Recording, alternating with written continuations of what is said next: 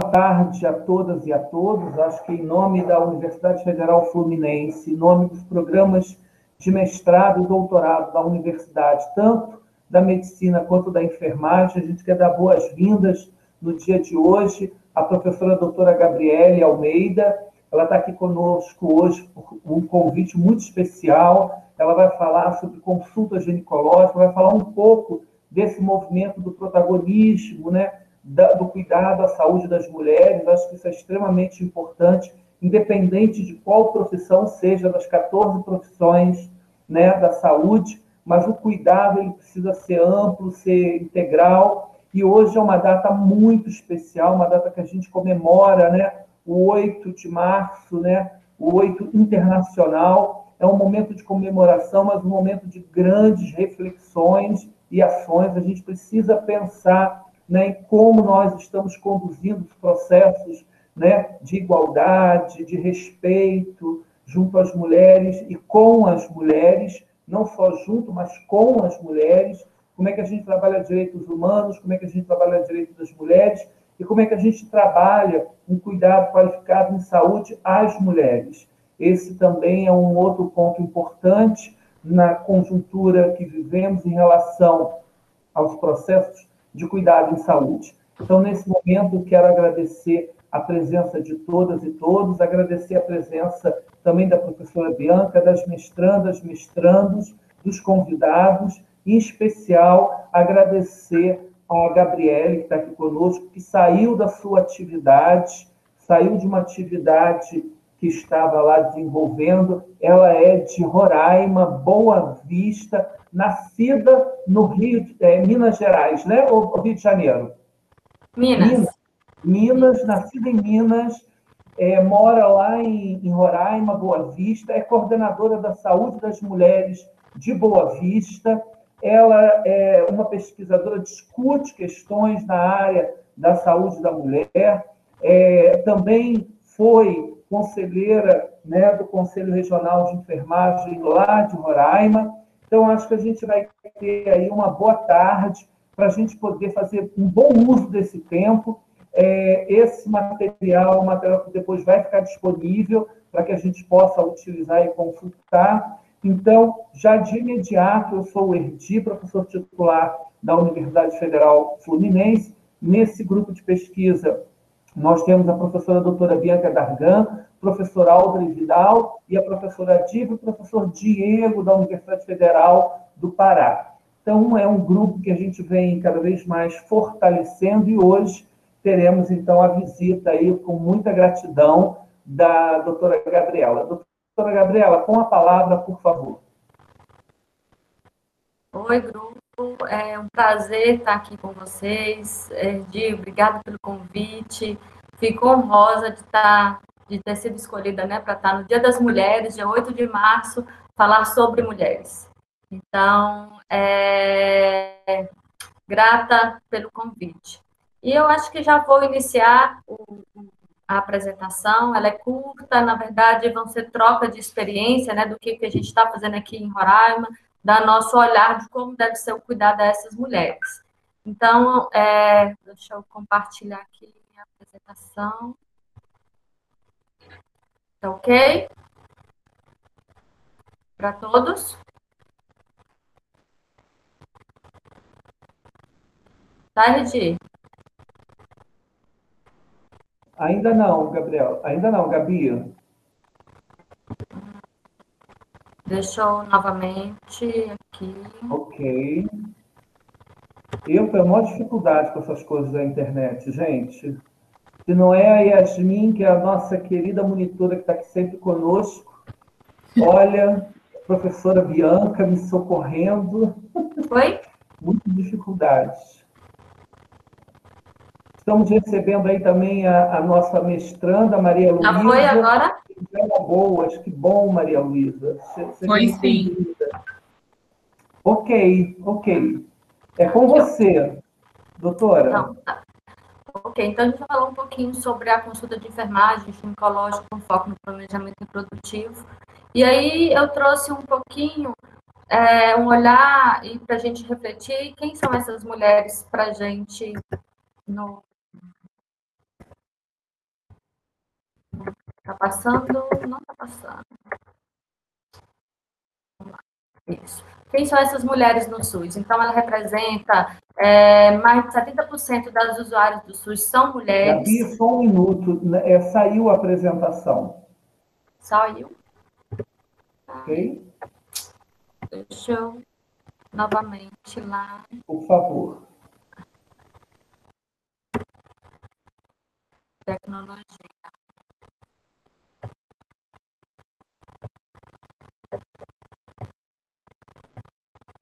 Foi? Ainda não. Foi, agora tenta passar, por favor. Foi. Foi. Ok. Então, é, como eu estava dizendo, é, a, as mulheres, elas 70% das usuárias do SUS, né? E na maioria da nossa população brasileira, ela é, e é a maior, maior parte das mulheres brasileiras é, da população brasileira são mulheres. Então, é, quem frequenta são as mulheres para atendimento com a criança, atendimento com algum familiar, com a mãe, com o pai. Então, isso representa, é, a mulher representa aí uma. O que a gente tem no SUS, né? O, a maioria são mulheres, então a gente precisa ver, ter um olhar diferenciado pra, com isso.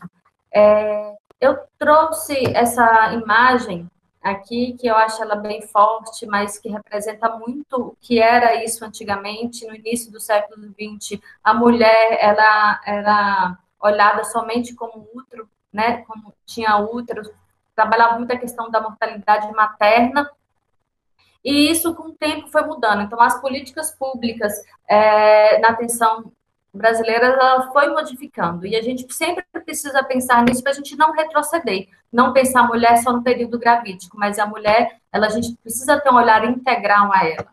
É, então, para a gente fazer uma retrospectiva, é, nas primeiras décadas do século XX, era voltado, as políticas públicas eram voltadas para a gravidez e ao parto, depois veio nas décadas de 30, 50, 70, veio um mais forte materno-infantil, e aí, é, com a Constituição Federal, a gente veio falando um pouquinho mais aí forte sobre o planejamento familiar. Então, lá no, no parágrafo 7 do artigo 226 da Constituição já trazia, já vem falando, né, que é, que trata do planejamento familiar e que determina que para o seu exercício deve ser oferecido todos os métodos e técnicas de concepção e contracepção. Então, a gente já vinha aí desde a Constituição Federal, já com um olhar diferenciado, é, ampliando o olhar para a mulher, e não só na parte é, materna, mortalidade materna. Com o SUS, a gente fortaleceu isso mais um pouco com as leis, com as,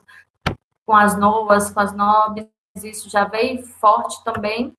E em, 80, em 1984 veio o primeiro programa de saúde, de assistência à mulher. Eu acho que isso é bom a gente relembrar, isso que foi luta, né? Foi várias lutas, é, a participação popular foi essencial para que a gente chegasse hoje é, na política que nós temos. Né? Então, a política, ela foi, é, iniciou em 2004, essa política nacional de atenção integral da, da mulher, que incluiu vários pontos, que a gente depois vai falar mais um pouquinho sobre ela, pelo menos dos principais.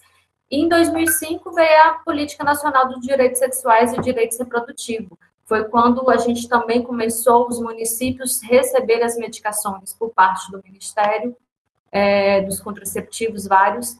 Então, isso também foi uma conquista para, para as mulheres, para as famílias, né?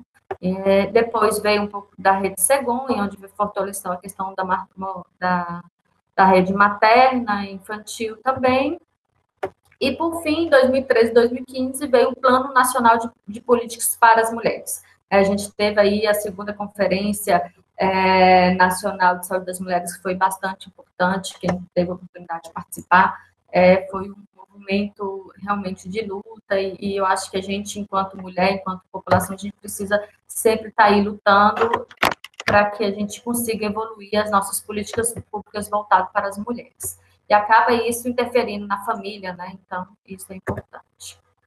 É... E aí, só para a gente relembrar aqui um pouquinho da política, vou passar um pouquinho mais rápido, a gente entrar na discussão do que, que a gente precisa mesmo olhar, como a gente precisa olhar essa mulher. Então, a política, o objetivo geral dela é promover a melhoria das condições de vida e saúde das mulheres, garantindo os direitos legalmente constituídos e ampliando o acesso ao serviço. Isso é um dos principais objetivos da, da política nacional, e com isso contribuir para a redução da morbidade e mortalidade feminina.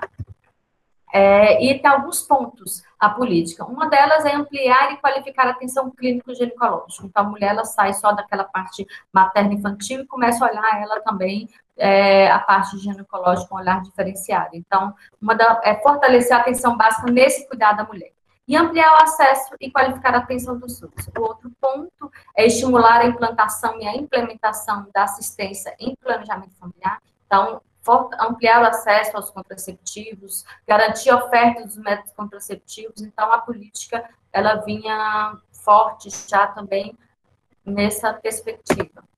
É, depois, dentro da política também tem promover a atenção obstétrica no Natal qualificada, humanizada, incluindo abortamento em condições inseguras para mulheres e adolescentes. Isso aí, a partir daí também, por isso que veio aí a Rede Cegonha, que foi um, mais uma estratégia para fortalecer a rede de atenção obstétrica e neonatal.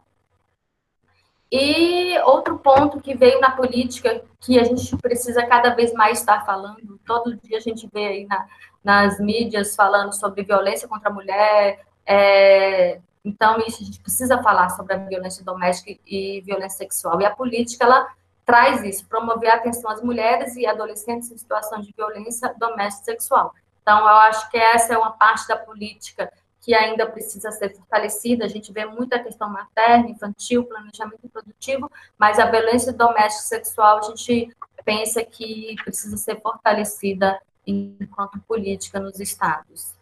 É, promover prevenção e controle das infecções sexualmente transmissíveis e HIV/AIDS é importante. Isso acho que a testagem rápida ela na, na atenção básica ela favoreceu muito isso e a gente vê o quanto essa estratégia ela foi muito eficaz.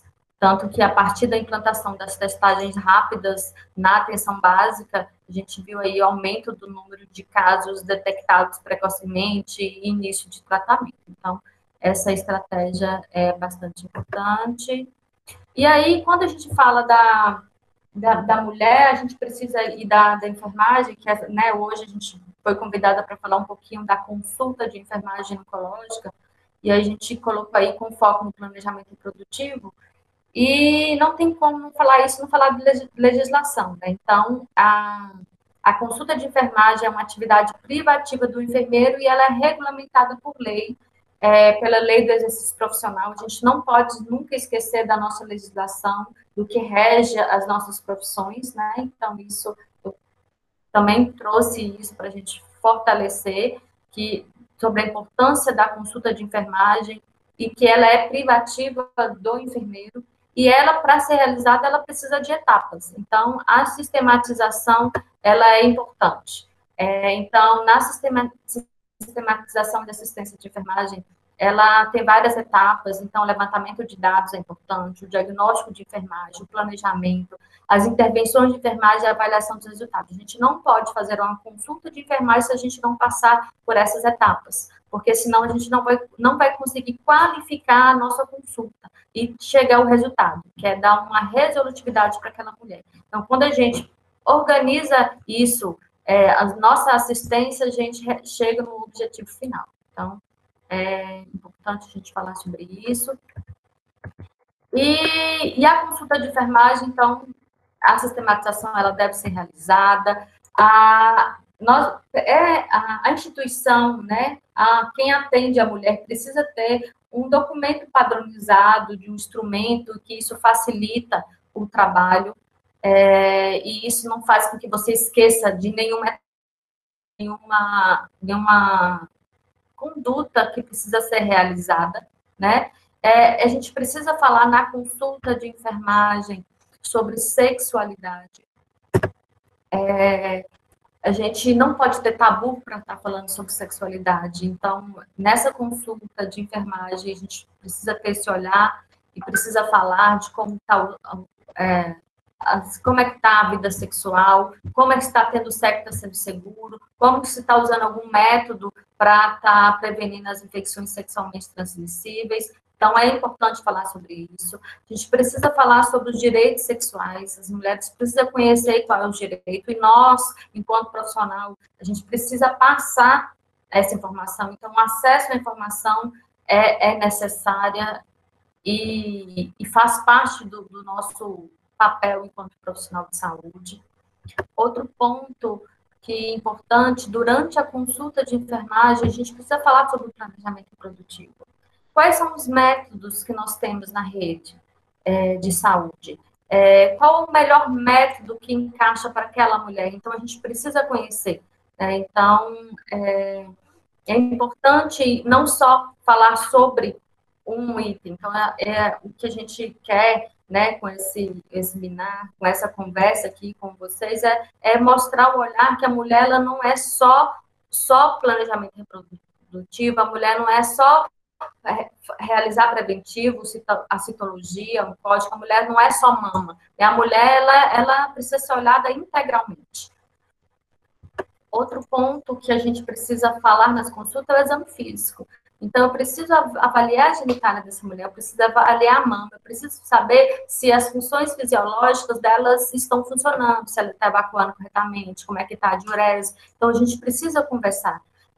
Hoje, a gente sabe que o maior número de, de, de morte por câncer de mama, mesmo a gente tendo mamografia, então, em todos os estados, né, é, tem, a gente tem ainda mulher que morre por, por câncer de mama, por ter um, um diagnóstico tardio. Então, como é que está sendo a consulta de enfermagem na, na, atenção básica ou na clínica particular, onde tem o atendimento da enfermagem? Então, é importante a gente sempre estar tá pensando nisso.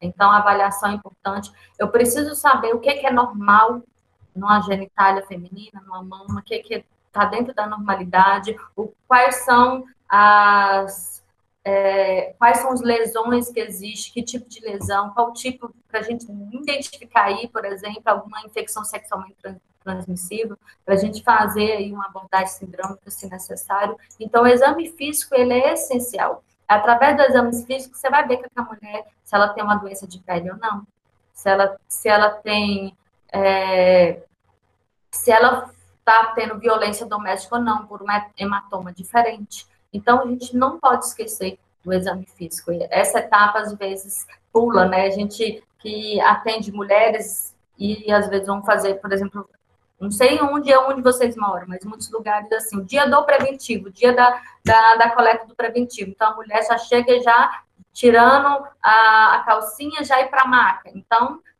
porque é, muitos profissionais pularam etapas, né? Então, hoje a gente traz esse resgate, a mulher ela, ela precisa ser vista como um todo, integralmente.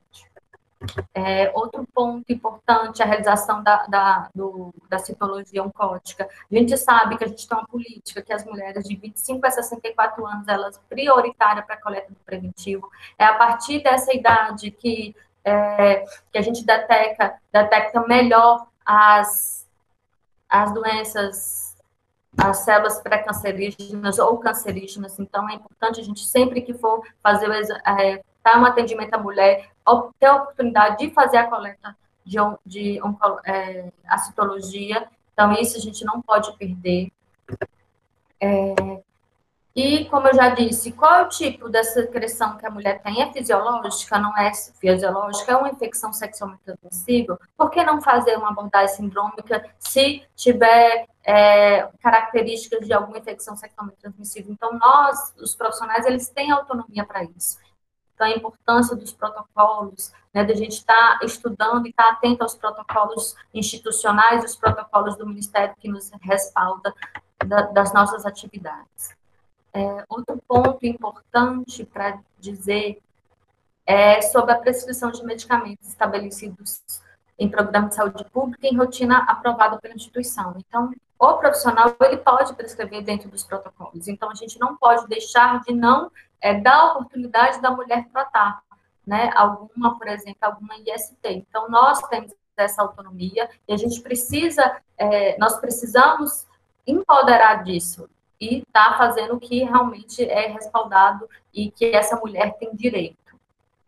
É, quantas mulheres, é, por ter sífilis durante a gestação, foram acabaram ter crianças nascer com sífilis congênita porque os profissionais das unidades básicas não querem ou não estão preparados, organizados para fazer uma desertação na atenção básica. Né? A gente tem aí um alto índice de sífilis congênita, e isso tudo passa por uma desorganização, desde gestão, enquanto é, da própria, dos próprios profissionais, né? Então, a gente sabe que já tem até um parecer a respeito disso, é, do, do, Conselho Federal, falando sobre a importância da, da atenção básica fazer essas atividades tudo mais lógico, a gestão dando um amparo, um, um mínimo é, dentro da, daquela instituição, se caso precisar fazer alguma medicação.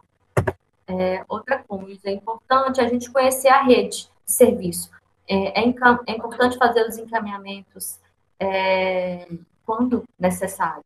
Então, eu preciso saber para onde eu encaminho uma mulher que é, eu não estou conseguindo fazer por exemplo, uma inserção de um DIU que ela quer tanto. Então, ou então eu não estou conseguindo retirar um DIU porque naquela unidade ela não tem os equipamentos necessários para a retirada do DIU se não estiver aparecendo fio. Então, para onde eu encaminhar? É, onde essa mulher conseguiu um ultrassom para que seja realizado para ver onde está o, o, o DIU. Então, a gente precisa, os profissionais precisam deter dessas informações da rede de atenção para que a gente para que a gente possa dar resolutividade para essas essas mulheres. E um ponto muito importante é a questão do vínculo com a paciente. Quem trabalha em atenção básica, principalmente, precisa é, criar esse vínculo. Né? Então, é, é, através do vínculo que a mulher ela vai te falar sua, dos seus problemas para que você possa ajudá-la.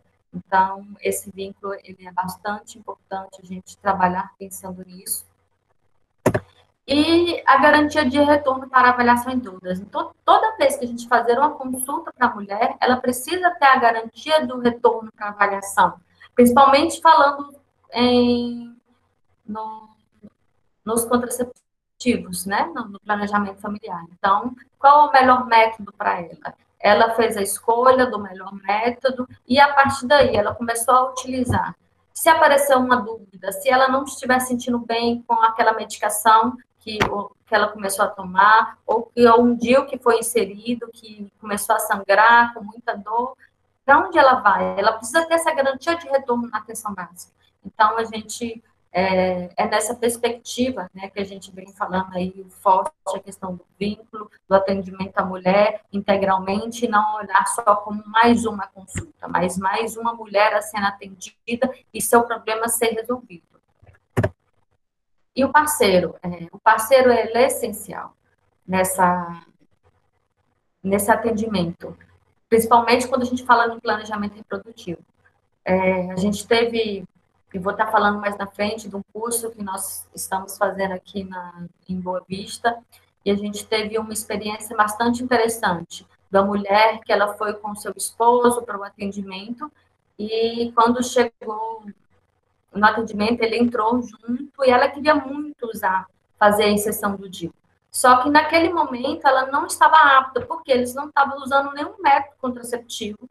Então a gente não tinha garantia se ela estava grávida ou não porque nos últimos dias, nas últimas semanas, ele estava tendo relação sexual e, é, e, o exame de gravidez ainda não ia dar, aquele exame de urina que a gente tem na unidade básica. E aí a gente orientou sobre a importância deles usarem o método contraceptivo durante um período para o retorno para a do DIU pós. E aí o marido entendeu a importância dele nesse papel, né? Que ele vai precisar usar o preservativo porque muitos não gostam. Então, é importante que o casal entenda e, e, e nesse ponto aí eles decidam o melhor, né? De, nessa questão do planejamento produtivo. E aí eu trago também algumas coisas para a gente pensar é, sobre de que forma o profissional de saúde da atenção básica pode contribuir e ofertar de uma, é, uma atenção de qualidade, principalmente na saúde sexual. E eu vou repetir algumas coisas, porque é realmente para ficar bem, gravado nisso.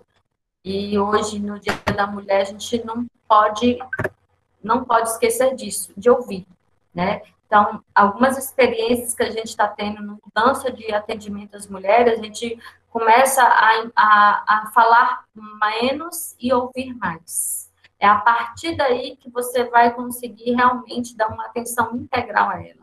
Às vezes a mulher ela entra no consultório com atendimento para ela procurar uma inserção do DIL, mas ela vai sair lá com encaminhamento para um psicólogo, encaminhamento para uma dermatologista porque tem uma infecção é, de pele, é, um encaminhamento para o atendimento médico, porque dá, até ali o enfermeiro para e precisa passar para um o outro colega para o atendimento. Então, o ouvir e esse ouvir qualificado é de extrema importância. É, esse profissional, ele precisa ser proativo. Então, deixar só a mulher falar é importante, mas você também precisa saber explicar ela sobre a questão da sexualidade. Ela precisa falar sobre a prática do sexo seguro, ela precisa dizer das suas dificuldades e você auxiliar elas para que essas dificuldades é, nesse campo sexual e reprodutivo ela seja é, ultrapassada e resolvida, na verdade. É, e outro ponto importante é a questão de, nesse ouvir, você também ouvir sobre essas questões religiosas, culturais, é, sobre o parceiro, se essa pessoa faz uso de droga, de álcool, é, se ela deseja ter filhos ou não, né? A gente teve uma experiência bastante interessante, que a gente atendeu uma moça, ela queria muito fazer a inserção de DIU, mas ela tinha desejo de ter engravidar. Então ela foi, ela queria inserir DIU, mas ela também queria engravidar. E a gente disse, né, orientou sobre o DIU para ela naquele momento, é, e atrapalhar o desejo que ela tinha de engravidar. Então, ela estava ouvindo muito de que o, a gente estava implementando o serviço do DIU e que ela queria usar o DIU, mas também ela também queria engravidar. Então, a gente precisa é, fazer essas orientações, uma abordagem bem qualificada e sempre pensando nesses eixos. É, então, prestar suporte emocional psicológico um acolhimento, uma escuta qualificada, sempre reforçando isso. É, é a partir daí, a gente teve várias experiências sobre isso, depois que a gente começou a olhar a mulher não só como o dia do preventivo, mas pensando no dia da consulta da saúde da mulher, que é um foco diferente, que você não vai olhar a mulher só para fazer a coleta do preventivo, só para avaliar a mama, é, a gente começou a ouvir aquelas mulheres que têm violência doméstica em casa ou que já sofreu violência sexual e que tem e hoje ainda tem um, um resquício disso que incomoda, que atrapalha a sua vida. Então, é isso, é esse olhar que nós precisamos ter para o atendimento à mulher. É, a orientar e ajudar a fazer mitos e tabus com abordagem positiva do prazer sexual, sempre falar sobre isso.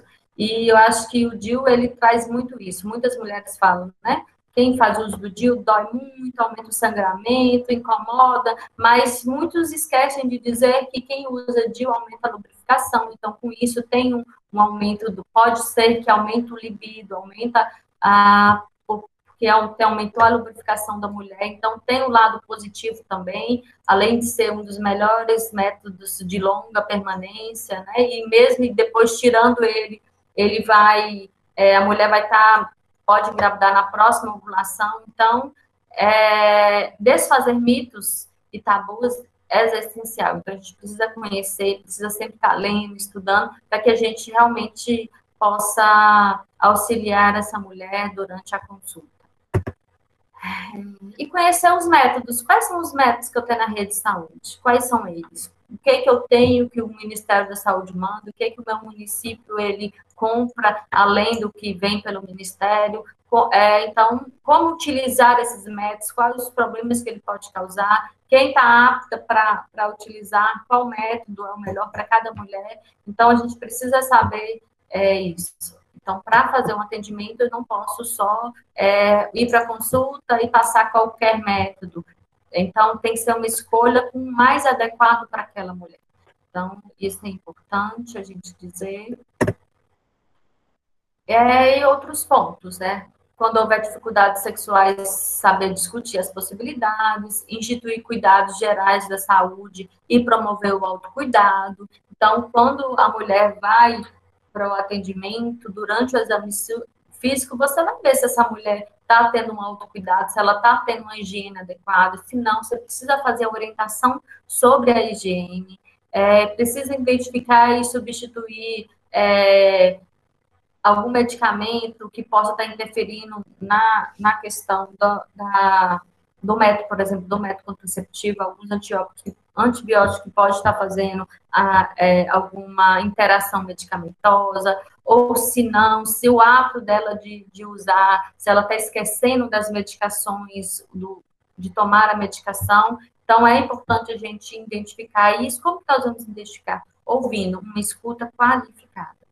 É, instituir os tratamentos, eu já falei um pouquinho. É, é, durante a consulta, a mulher, você, ela precisa se aferir a pressão dessa mulher. Né? É, não é só coleta de preventivo, a pressão, o peso, a altura, ela é importante. Às vezes, aquela mulher, ela está obesa, no grau 2, então, isso está é, tá no sobrepeso. Será que precisa encaminhar para o nutricionista para o acompanhamento? Precisa fazer a orientação sobre a alimentação? É, então, é importante. É, é, a partir da consulta do planejamento reprodutivo, você vai é, ver aquelas mulheres que está com pressão alta, que tá, não sabia e descobre naquele momento, aí você vai passar um mapa para você realmente, se ela está com pressão alta, for porque ela é uma coisa momentânea. Então, a mulher é muito mais, a consulta de enfermagem, ela é realmente integral, ela não pode ser olhar só para o método contraceptivo. É, é, muito mais do que isso. É, garantir as informações das infecções sobre os métodos, que eu já falei um pouquinho, realizar ações de educação em saúde sexual, saúde sexual e saúde reprodutiva, individual, individual e grupo. Então, você precisa falar com a mulher individualmente, mas o em grupo ela também é muito importante. Que às vezes o em grupo a mulher ela vê uma tira dúvida, uma fala e a outra já tem dúvida, já vai tirando a dúvida uma da outra, aquela que é mais vergonhosa. Então a gente precisa fazer essa troca de experiência entre a população. Então esses grupos focais ele é de grande importância também. Né? Nesse momento está difícil por causa da pandemia, mas a gente precisa é, sempre pensar que essa é uma metodologia bastante importante, que realmente chega e traz uma resolutividade. É, como também já falei um pouquinho, identificar os casos que necessitam de referência para atenção especializada. É, outro ponto importante que eu quero passar para vocês é sobre o nosso relato de experiência aqui de Boa Vista. É, Boa Vista, a gente já há um tempo a gente vem pensando nisso, né? Como melhorar o atendimento às mulheres? O que é que nós, profissionais de enfermagem, podemos fazer para que a gente tenha uma redução na gravidez na adolescência, uma redução das gravidez indesejada, e com isso a gente vem diminuindo a mortalidade materna, os abortos. Então, é, a gente sempre vinha pensando nisso. E é, a gente tinha um alto índice de, de, de, prematuridade, de adolescente, então a gente vinha, vinha pensando que a enfermagem ela tem um papel bastante importante e estratégico no atendimento das mulheres na atenção básica, principalmente nesse eixo. Então, pensando nisso aqui, como eu sou gestora da, da, do município, coordenadora de saúde da mulher, a gente é, fez um documento para o Conselho pedindo apoio, Conselho Regional de Enfermagem pedindo apoio e o Conselho Regional de Enfermagem também solicitou aí um apoio do Conselho Federal de Enfermagem para nos auxiliar. Então, a gente fez um trabalho forte. É, a superintendente da atenção básica, ela é enfermeira também, e a gente fez um trabalho forte com o nosso secretário de saúde, falando que a gente precisa mudar a, o, as questões do planejamento reprodutivo no município de Boa Vista, né? Fazer um atendimento diferenciado que a secretaria ela precisava dar um suporte para quem está lá na ponta, os profissionais que estão tá lá na ponta, para dar resolutividade. Então, Com isso, a gente fez um trabalho bastante, já levamos o protocolo, fizemos um protocolo de planejamento produtivos, a, a, levamos para o secretário para avaliação, e com isso a gente é, fez uma parceria, a gente convocou o Conselho Federal, o Conselho Federal mandou a Comissão de Saúde da Mulher do do COFEM para cá, então foi bastante importante. Então, eles, quando a comissão chegou, a gente estava bem evoluído no, com essa cooperação técnica que foi realizada, a gente fez uma cooperação técnica, o secretário assinou, dando é, esse respaldo aí para os profissionais para a gente mudar o atendimento às mulheres. Então, essa foto aí mostra é, o secretário de saúde junto com o professor Erdi, é, que é um incansável aí na luta contra para fortalecer o atendimento às mulheres, e foi bastante importante para a gente esse momento de assinatura dessa cooperação. E a partir daí nós iniciamos né, algumas atividades. É, nós conversamos com alguns profissionais que nós achávamos que era importante e que tinha, é, tinha uma habilidade maior no atendimento às mulheres e explicamos o que nós queríamos, né? Um projeto onde a gente ia olhar as mulheres diferenciado, que, que a gente queria é, capacitar toda a atenção básica do município na consulta de enfermagem ginecológica com olhar diferenciado. Então, nós escolhemos a dedo aí 10 profissionais da atenção básica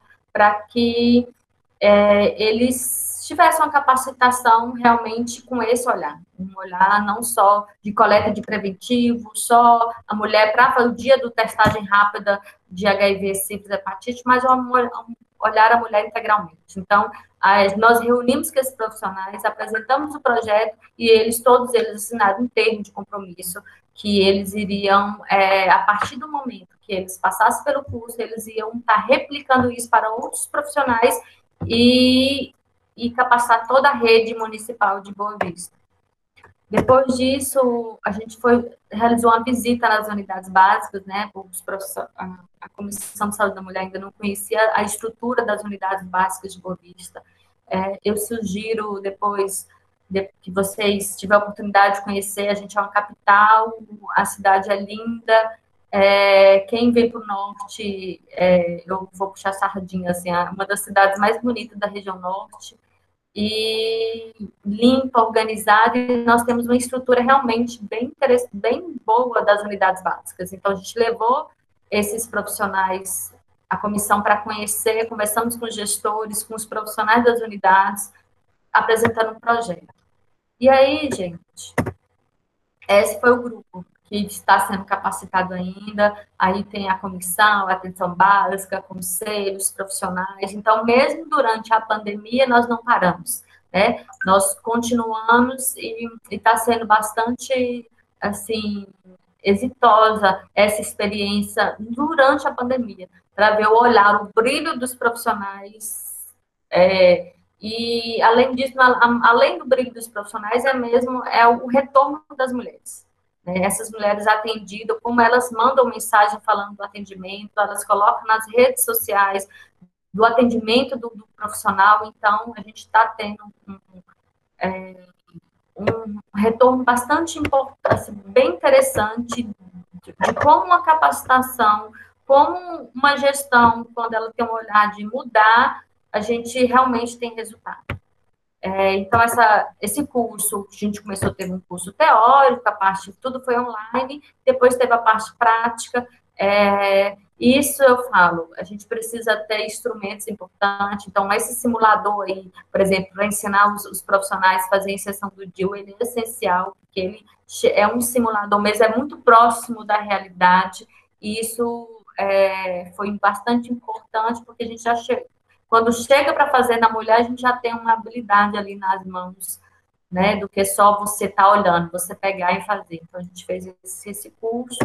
E depois disso, a gente foi para as práticas, né? Foram é, duas semanas de práticas de inserção de DIL, de consulta, foram dez profissionais sendo capacitados, a gente chegava às oito da manhã nas unidades, saía às oito da noite, então isso foi bastante importante o empenho da, da nosso, dos nossos colegas.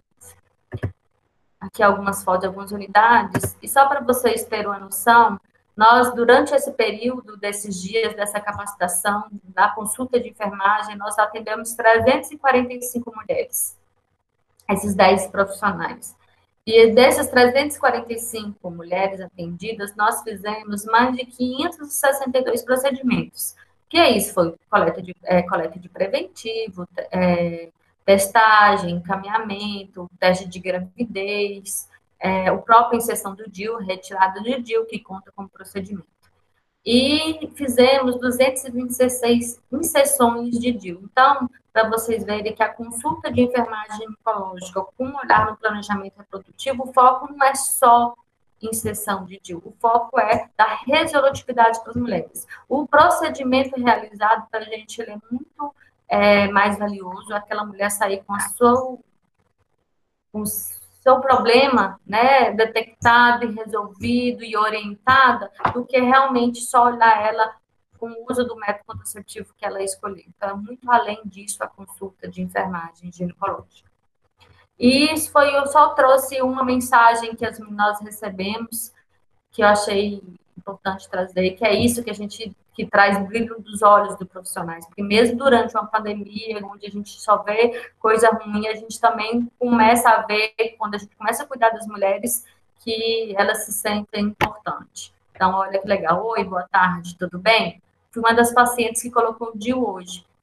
Quero agradecer pelo cuidado que a equipe teve comigo. Eu jamais imaginava que seria assim. Cheguei cheia de medo e nervosa. Depois saí da sala feliz e tranquila. Vocês são maravilhosos. Que Deus abençoe vocês. Aí ela lembra, né? Inclusive, senti a cólica quando cheguei em casa e percebi um sangramento de leve, mas não sei se já é menstruação vindo. Tomei um antipirona. Então, ela já viu que ela já tinha sido orientada dos efeitos. É, então, é, é, isso que a gente quer na consulta de enfermagem ginecológica, é que a mulher ela saia feliz e tranquila, né? É, é isso que é o, o, nosso objetivo. E aí eu trago essa imagem novamente. Como é que a gente quer, é, para a gente pensar, como a gente quer, qual é o cuidado das mulheres? Se a gente quer olhar a mulher só como útero, né, só como materno, infantil, a gente precisa olhar integralmente?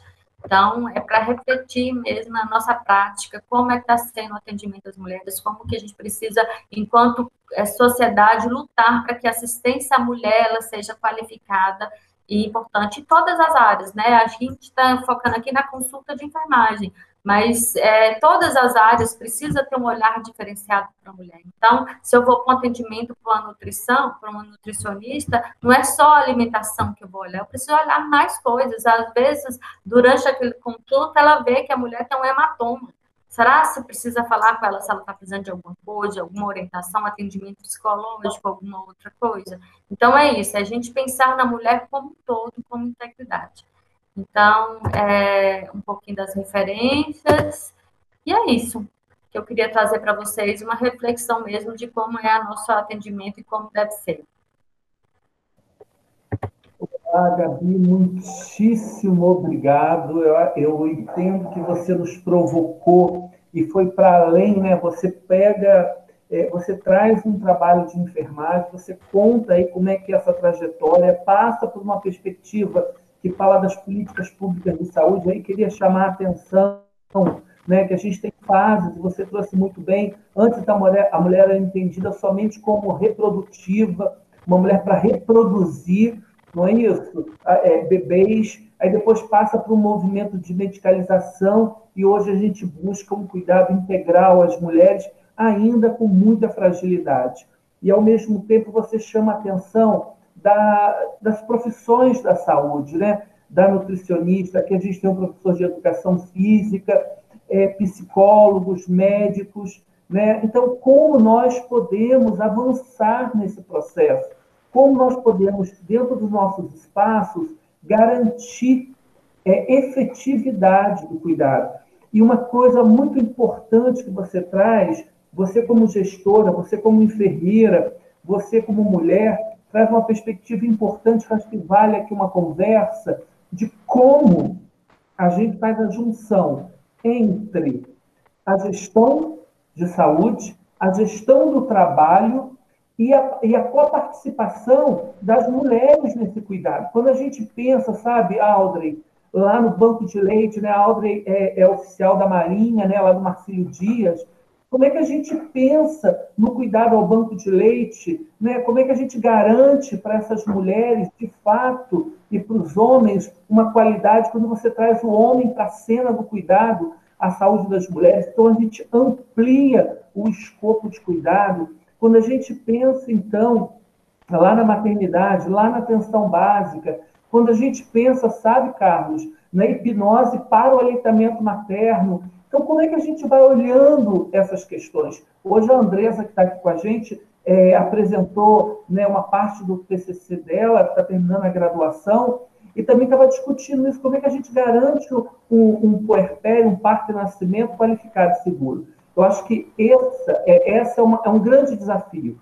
E como é que a gente é, avança nesses desafios. Isso que é importante, né, Ediane e todo o grupo.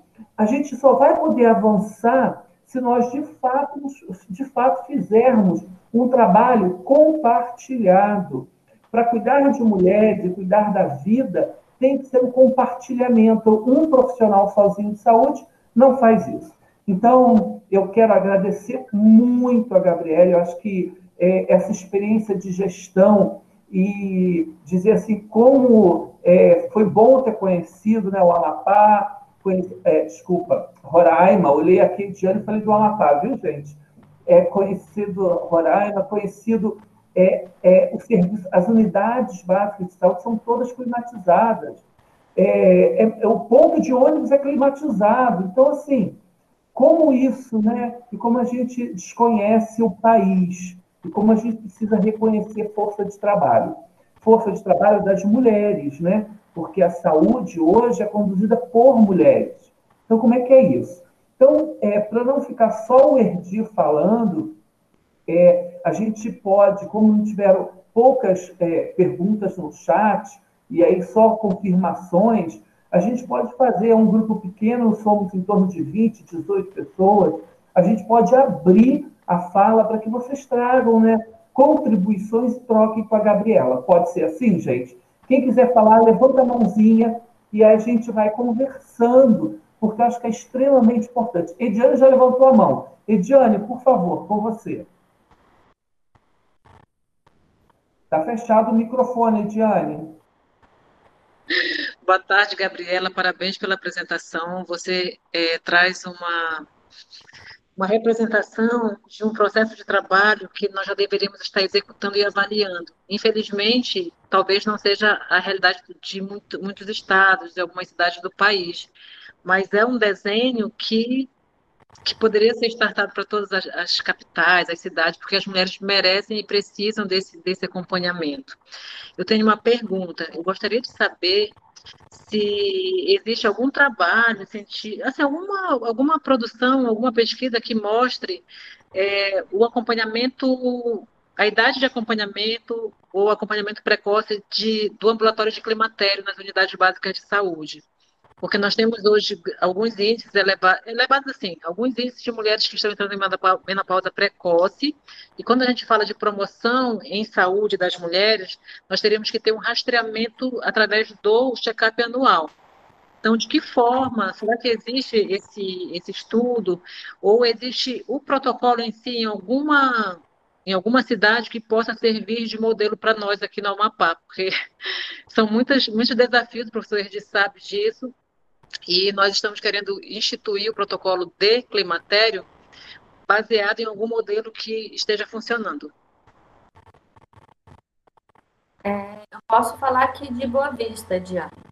Então, Boa Vista, a gente tem um atendimento realizado no climatério na atenção básica, mas é, muito do acompanhamento, parte delas precisa da, da complexidade, da média complexidade, que é o ginecologista, que nós não temos na rede básica aqui. A, então, a média complexidade, a gente tem um atendimento a essas mulheres, e aqui em Boa Vista a gente tem um ambulatório de climatério. Então, tem um centro de referência que tem um ambulatório de climatério, onde é realizado o atendimento a essas mulheres, que é um atendimento realizado que a gestão é estadual, não municipal, mas a referência é realizada. Então, é, a política era de 2004, né? Então, a gente vê, um, é eu, eu falo, é, foi trabalhado muito forte uma parte do, da questão materno-infantil, planejamento reprodutivo, aí a gente ampliando os métodos contraceptivos, mas a mulher, a parte climatério, violência contra a mulher, é um ponto da política que precisa ser trabalhada maior. Eu não sei nos outros estados, mas aqui eu acho que na região norte a gente tem um alto índice de violência contra a mulher. Não é só, acho que Roraima, acho que Amapá também deve ter, Rondônia. Então, pelo que eu já dei uma lida sobre isso. É, mas assim, a gente ainda, a região norte ainda é muito pobre em questão de pesquisa, né, sobre o climatério, sobre as outras coisas.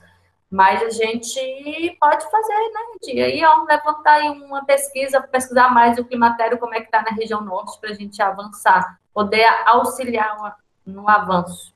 Muito Acho obrigado, é Gabriela Ediane.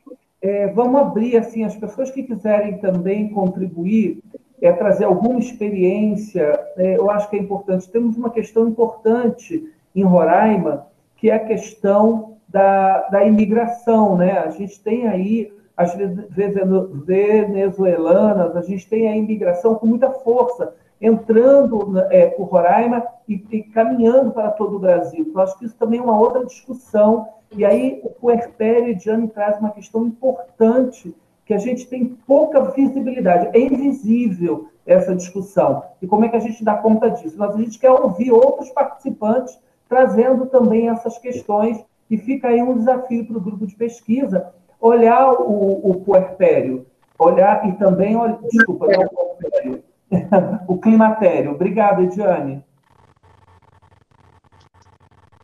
É,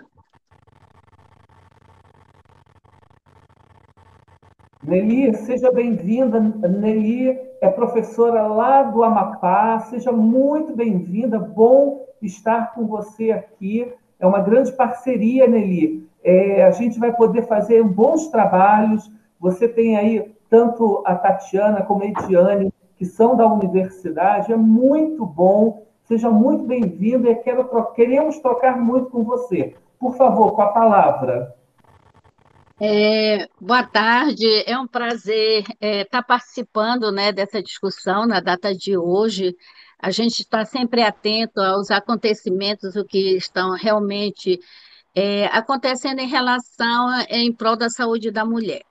É, eu gostaria de, de trocar a experiência com a professora e os demais do grupo e contar uma experiência que nós iniciamos com mulheres, mas na faixa etária da adolescência, aqui no Amapá. Nós iniciamos ano passado é, um atendimento no ambulatório é, só para adolescentes, não só para pré-natal, para o pré-natal, para a saúde sexual e reprodutiva e o que ela precisar de atendimento, por quê?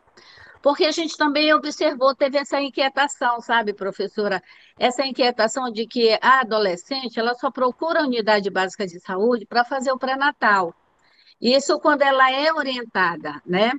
E a saúde sexual e reprodutiva, a gente percebe, assim, empiricamente no início, que muitas das vezes elas é, faziam uso de contraceptivos porque a mãe aconselhou, porque uma amiga aconselhou, e a gente perceber essas fragilidades em relação a ela saber, a ela conhecer. E nós passamos a atender no ambulatório da universidade essas adolescentes com hora marcada, agendada, é, com calma, dando espaço, se ela precisar fazer um preventivo, a gente dá um horário para ela consultar e executar o preventivo, que elas geralmente não fazem, né? Então, assim, nós formamos um grupo. E, a priori, nós também criamos o grupo do WhatsApp para a gente estar tá tirando dúvidas delas fora horário de consulta. Ou também oportunizar naquele momento do grupo uma trocar informações com as outras também.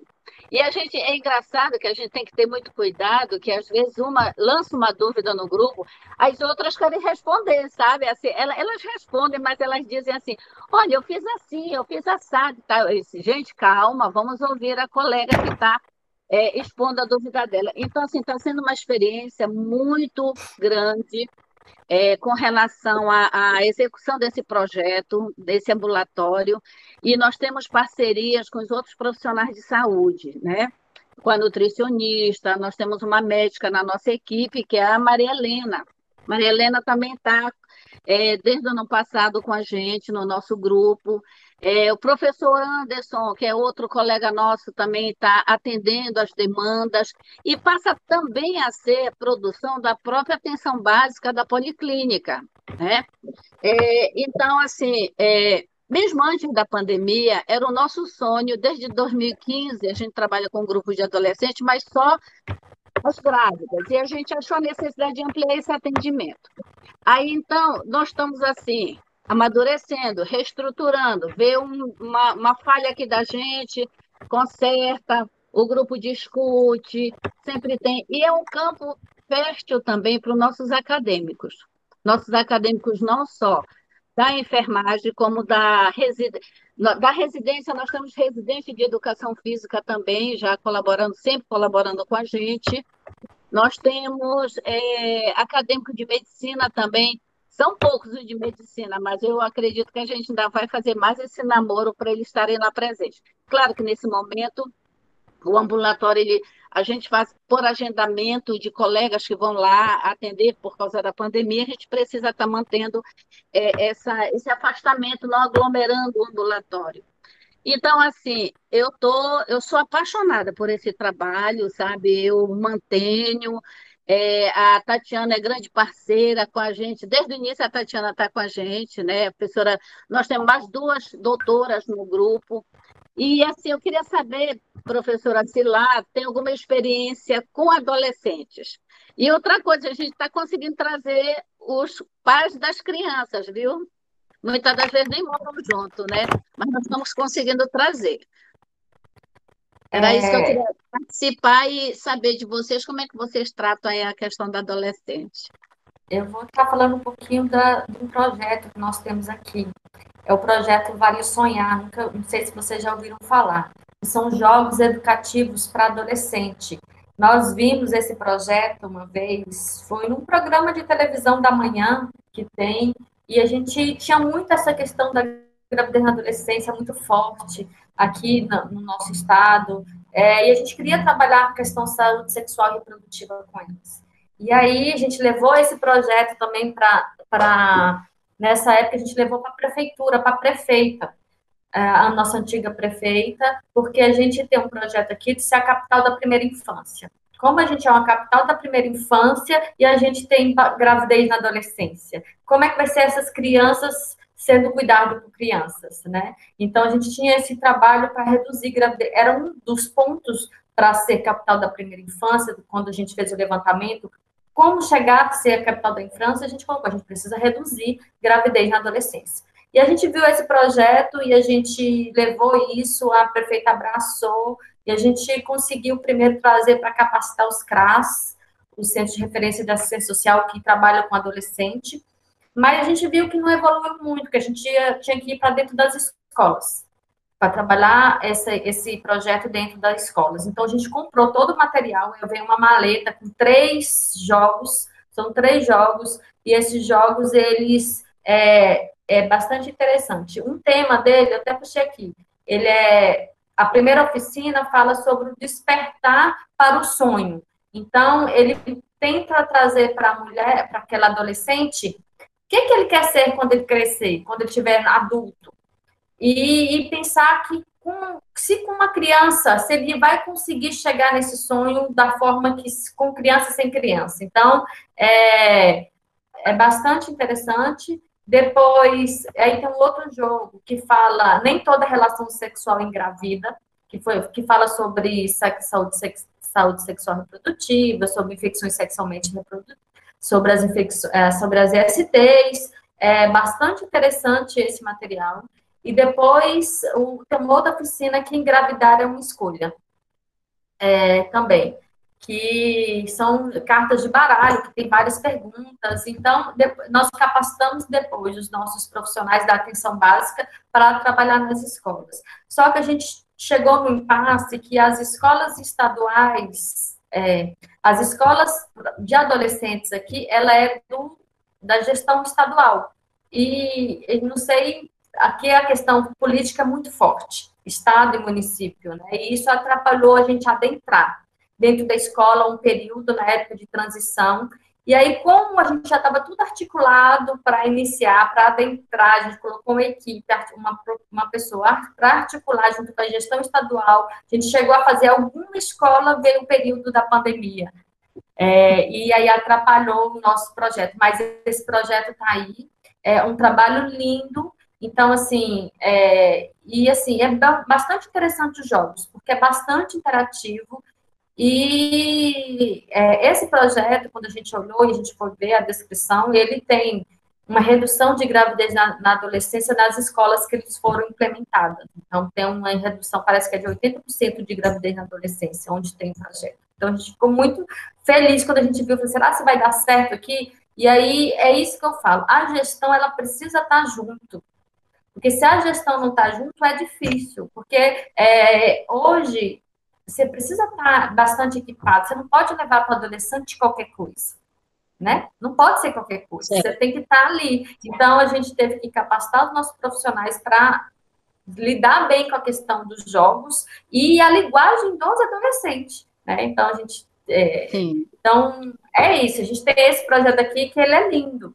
Lindo, lindo, lindo, assim. Que a gente, Sim. ele está em stand-by, porque tá, não está nas escolas, a gente não pode fazer roda de conversa com os adolescentes, mas a gente continua atendendo, por exemplo. É, nessas consultas de enfermagem que a gente está fazendo agora, esse curso de, de, da consulta ampliada, com olhar diferenciado, a gente está fazendo sessão de DIU em adolescente, a gente está falando sobre isso. Mas às vezes ela já vem, já porque já engravidou, já está na segunda gravidez, então já é mais tardio, né? Então, mas a gente tem esse trabalho sim aqui. Poxa, que bacana, professora, também. Parabéns aí pela sua experiência, né? A gente Depois... faz enfermagem porque gosta mesmo, né? É verdade. dá, dá trabalho, mas é um trabalho prazeroso. Obrigada, professora. Professora Professora Nélia, quero já deixar o convite. Nós teremos o colóquio de troca de saberes com vários profissionais. É um, um evento científico nosso do grupo de pesquisa.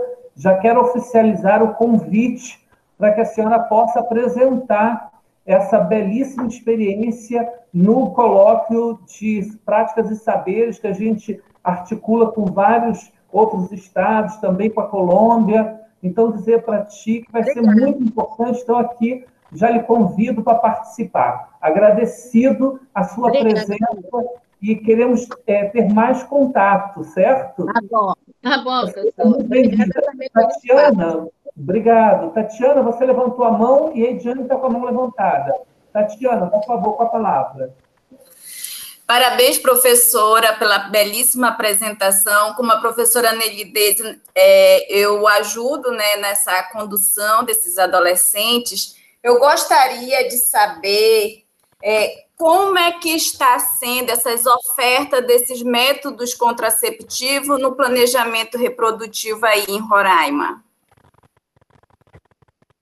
É, hoje, né, a gente está numa mudança de modelo de assistência. Então, antes era a mulher chegava, agendava atendimento porque ela quer, ela quer usar, fazer uso de algum método contraceptivo. Então, hoje aqui na rede nós temos todos os métodos e a inserção de DIU a gente começou o ano passado, em setembro do ano passado que a gente não fazia inserção de DIU na atenção básica, e agora a gente já está tendo profissionais médicos e enfermeiros fazendo inserção de DIU na atenção básica. Então, é, agora, o que a gente está levando dos profissionais, o que a gente está mudando é, quando a mulher chegar no atendimento, procurar um atendimento, seja ofertado o, os métodos contraceptivos. Né? Então, ver com ela um olhar diferenciado, porque às vezes ela vai procurar um preventivo, mas ela também não tem, não, não deseja engravidar né? E aí, e às vezes ela não quer usar um anticoncepcional e ela pode ser ofertada para ela, se ela tiver apta, fazer a inserção de um DIU, né? Às vezes ela não quer o DIU, mas ela quer saber mais dos métodos contraceptivos. Então, a gente vê que a, tem os métodos da atenção básica, mas a gente acha que a população ela tem um conhecimento sobre os métodos. A gente também vê essa fragilidade do desconhecimento da população sobre o planejamento reprodutivo. Então, é, hoje é aberto, mas a gente está mudando isso. A mulher vai procurar um teste rápido de HIV, sífilis, hepatite, é ofertado ela para ver se tiver na faixa etária fazer preventivo, se tiver na faixa etária é, solicitar mamografia. Então, é mudar esse foco. A, ofertar a mulher, na verdade, né? Que ela não vai lá só, ela ofertar além do que ela procura. É esse o objetivo. Obrigada. Ediane está com a mão levantada, por favor.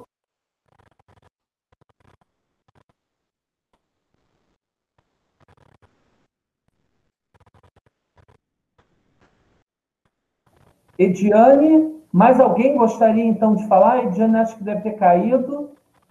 Em alguém relação... mais gostaria de Sim, Nádia, por favor, com a palavra, Nádia. Prof... Seja é, bem-vinda. Professora, é, em relação à inserção do DIL pelos enfermeiros na atenção básica, vocês tiveram alguma, alguma dificuldade em relação na montagem do protocolo, alguma é, ação em relação aos médicos, né?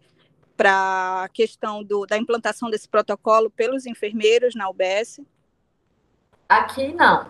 Graças a Deus é esse a gente não teve. Porque assim, é, a gente veio, quando a gente iniciou a, a inserção de uma capacitação pela UNFPA, pela. Eu não sei se você já viu dessas agências é, que trabalha com essas ONGs, né? E aí a gente fez, realizou a capacitação pro, pela médica ginecologista esse primeiro momento. Só que a gente achou que precisava ampliar, não falar só de DIU, a gente precisa falar sobre o planejamento reprodutivo como um, como um todo. Então, a gente fortaleceu e, e assim, a gente já tem, vai fazer quase oito, nove meses, a gente não teve ainda nenhuma ação contra. Até, e assim, nem muito problema com as mulheres, né? É, que estão fazendo a inserção de DIL. Todas elas, é, nenhum problema diferente do que os protocolos dizem, né? Então, é, os profissionais são bem habilidosos, orientados, e a população, é, ela, por exemplo, teve, na verdade, um caso que a paciente, ela fez sessão e ela foi fazer ultrassom por conta própria, porque ela queria saber como é que estava, e lá o profissional falou do, do né, que ela não poderia estar. E ela foi, não, pode sim, meu enfermeiro é isso, isso, isso, isso, isso, isso, meu enfermeiro é bom, meu enfermeiro não sei o quê. Então, ah, quando você faz uma consulta qualificada e o foco não DIU, eu acho que isso tira muito da... Tira o... o como eu posso dizer?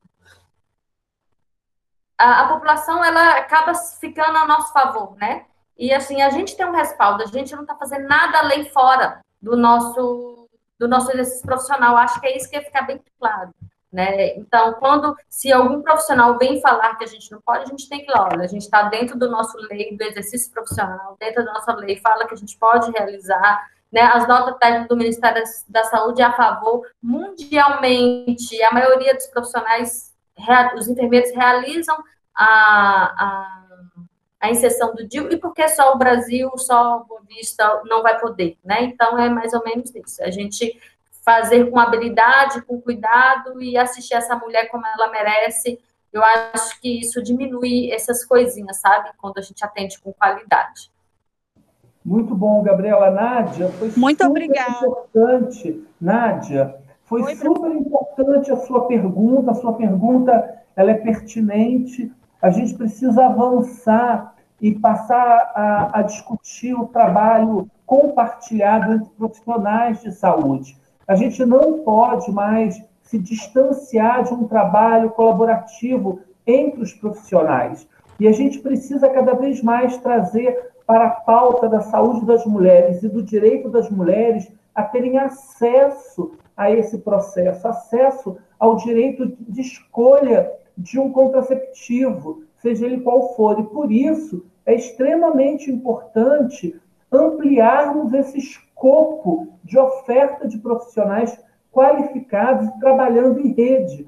Quando a Gabriela diz que é, a rede municipal e estadual é, oferta e legitimam o processo de trabalho, isso garante rede de acesso.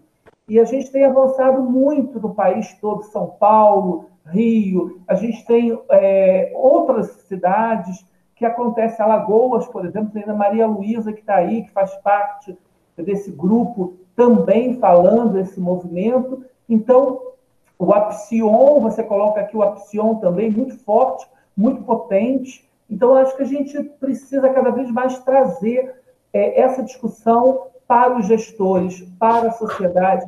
E hoje é um dia importante da gente trazer isso como pauta. Porém, é uma pauta permanente. Cuidar de mulheres e de homens e de crianças deve ser uma pauta permanente. Então, muito bom, Nádia. Obrigado. Bacana demais, hein? Mas, gente, quem gostaria de contribuir, que daqui a pouco a gente está terminando.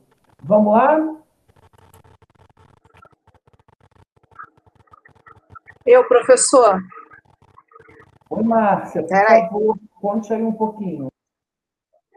Então, eu, eu quero parabenizar a Gabriele, porque eu já fui coordenadora da saúde da mulher e sei como é difícil articular tudo que você fez aí no seu estado.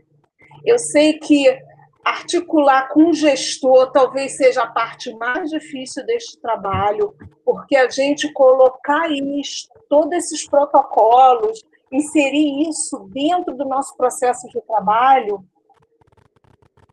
não é fácil. Então, aqui no Rio, eu fiz isso no município a 70 quilômetros do Rio de Janeiro, do centro, então é um município do interior, e eu sei o que é ter sucesso dentro de uma coordenação da saúde da mulher, e sei quanto deve ser gratificante para você, como foi para mim, porque é imediato o retorno da população quando esse serviço é bem feito.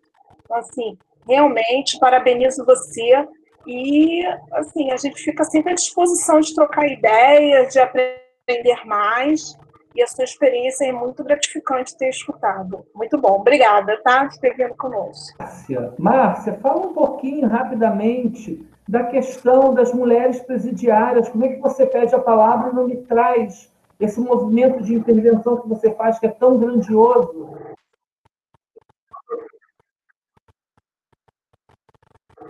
Então, já quando a gente vai trabalhar dentro do sistema prisional, né, aqui no Rio de Janeiro, e isso a nível de Brasil, a gente já não tem esse de liberdade, estão em vulnerabilidade na parte da saúde, nos seus direitos sexuais e reprodutivos. Elas não têm acesso, muito difícil. Eu leio bastante sobre esse tema e eu tenho lido também internacionalmente, e isso é difícil em todo mundo. Então, são mulheres que estão privadas de liberdade e privadas de direitos porque o único, a única questão dela que ela estaria era privada de ir e vir, mas não privada do direito à saúde. E o direito sexual reprodutivo dentro do sistema prisional é um direito ainda excluso para essas mulheres. Infelizmente, a gente tem tentado, eu acho que aí no, no final do meu, da minha tese vai ser uma das nossas contribuições, né, professor, de colocar que precisa fortalecer isso dentro do sistema penal, com um trabalho bonito, igual da Gabriele, que eu acredito que a gente possa oferecer isso para 37 mil mulheres que estão presas no nosso Brasil. E eu, como acredito nisso, acredito no nosso professor, acredito na saúde, acredito no SUS, eu tenho certeza que a gente vai deixar alguma coisa escrita para elas. É Boa, isso. Márcia. Eu também acredito em você, Márcia, muito. Não só em você, em todas vocês e o nosso amigo, é, são dois homens que estão aqui, né? Me parece que eu não estou vendo todo mundo, mas o, o é, Carlos, com a palavra, por favor. Carlos, isso. Fale um pouquinho aí também. Porque essa área, assim, vou ser muito sincero, essa área é muito nova para mim. Então eu fico assim, só ouvindo, só podendo cada vez mais aprender com vocês. Vai chegar o meu momento que eu vou poder compartilhar mais isso.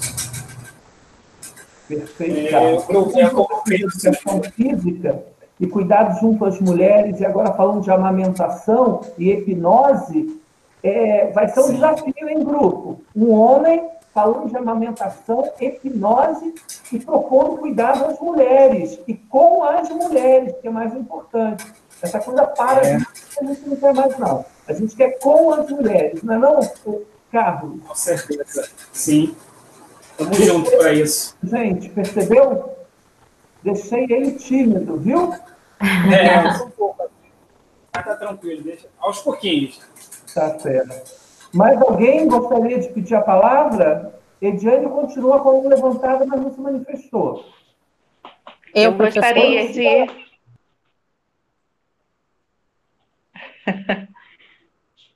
oi, oi. Então, tá ouvindo bem? Ok, então, é, a respeito aí, né, do que a, a Gabriele trouxe para a gente, foi ótimo, né, amei muito o trabalho que está sendo desenvolvido, e assim, muitas das contribuições que foram postas aí durante a fala, eu pactuo, né, porque como professora também, eu já trabalhei com adolescentes nas escolas e trabalhando com roda de conversa com eles, mas algo que me chamou a atenção me deixou muito grata, Gabriele, foi a, essa implementação do processo de enfermagem, que é muito importante para identificar essa autonomia e o trabalho do enfermeiro. Então, isso muito me alegrou, porque também faz parte de um trabalho de tese que eu estou desenvolvendo, né, que, e, essa, e esse processo ele está conversando com outros profissionais da saúde.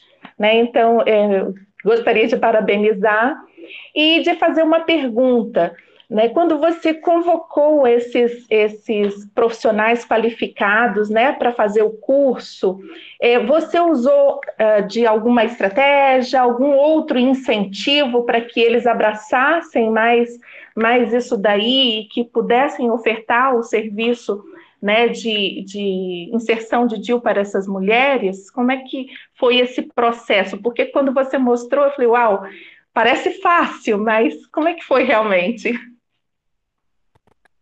É, assim, a gente, eu trabalho na secretaria desde 2006, então conheço um pouco dos profissionais, né? Muitos chegaram depois, mas a gente trabalha na ponta e a gente vai observando muitos colegas, né? A gente quem tem um perfil, quem não. A gente, é, eu trabalho na maternidade, sou enfermeira obstetra, trabalho no centro de parto normal, e a gente tem alguns colegas que tá nesse grupo que é também do centro de parto normal, então a gente sabe que tem uma sensibilidade em assistência à mulher também melhor. E a gente tentou junto com a nossa superintendente da atenção básica, propus os nomes, elas outros, é, não foi 100%, é, vamos colocar aí 99%, né, de, que foi, foi bem escolhidos, assim, mas a gente está muito feliz com a resposta, porque realmente é, a gente chegar 8 horas da manhã na unidade e sair 8 horas da noite sem ninguém estar tá reclamando, todo mundo com brilho nos olhos e querendo mais, mesmo cansa com aquele cansaço, é, foi muito, está sendo muito gratificante, porque ainda a gente está nesse processo, né? É, de, da, da, capacitação ainda. E assim, eles estão muito felizes. E o retorno da mulher, eu acho que é isso, é gratificante, é o retorno. E isso nos fortalece. Quando você tem um olhar diferenciado da mulher para você. É, a gente teve uma experiência, Giovana, de um, de um rapaz, um enfermeiro obstetra que atendendo, que ele deu uma, uma ele deu um. Ele falou da sua experiência. Ele atendia, uma mulher mais de um ano, dois anos. Ele atendia essa mulher e para fazer preventivo, fazer pré-natal e tudo isso. E na consulta de enfermagem ampliada, essa que a gente está orientando, foi que ele descobriu que ela sofria, que ela sofria violência doméstica. Né? Então ele ficou emocionado, eles choraram os dois assim, que ele se sentiu sensibilizado disso, porque ela atendia, atendeu ela várias vezes no preventivo, no pré-natal, e ele nunca tinha olhado para esse lado. Então, eu acho que isso fortalece o profissional quando a gente. Então, é, uma coisa importante é a qualificação, sabe? Uma, uma capacitação de qualidade também, porque é, a gente sempre, a atenção básica, quem está na atenção básica sempre está sendo capacitado. Pelo menos aqui em Boa Vista, a gente ver várias capacitações. Mas como está sendo essa capacitação? O que é está trazendo de real mesmo? Então, acho que isso é, uma, uma capacitação que você envolve o profissional, eu acho a qualidade, eu tenho que agradecer até o Erdi pelo, pelo trabalho excelente, o Sofia Feldman com os, os profissionais competentíssimos, assim, que, que faz essa reflexão mesmo, né? Eu acho que esse é o nosso papel, fazer uma reflexão.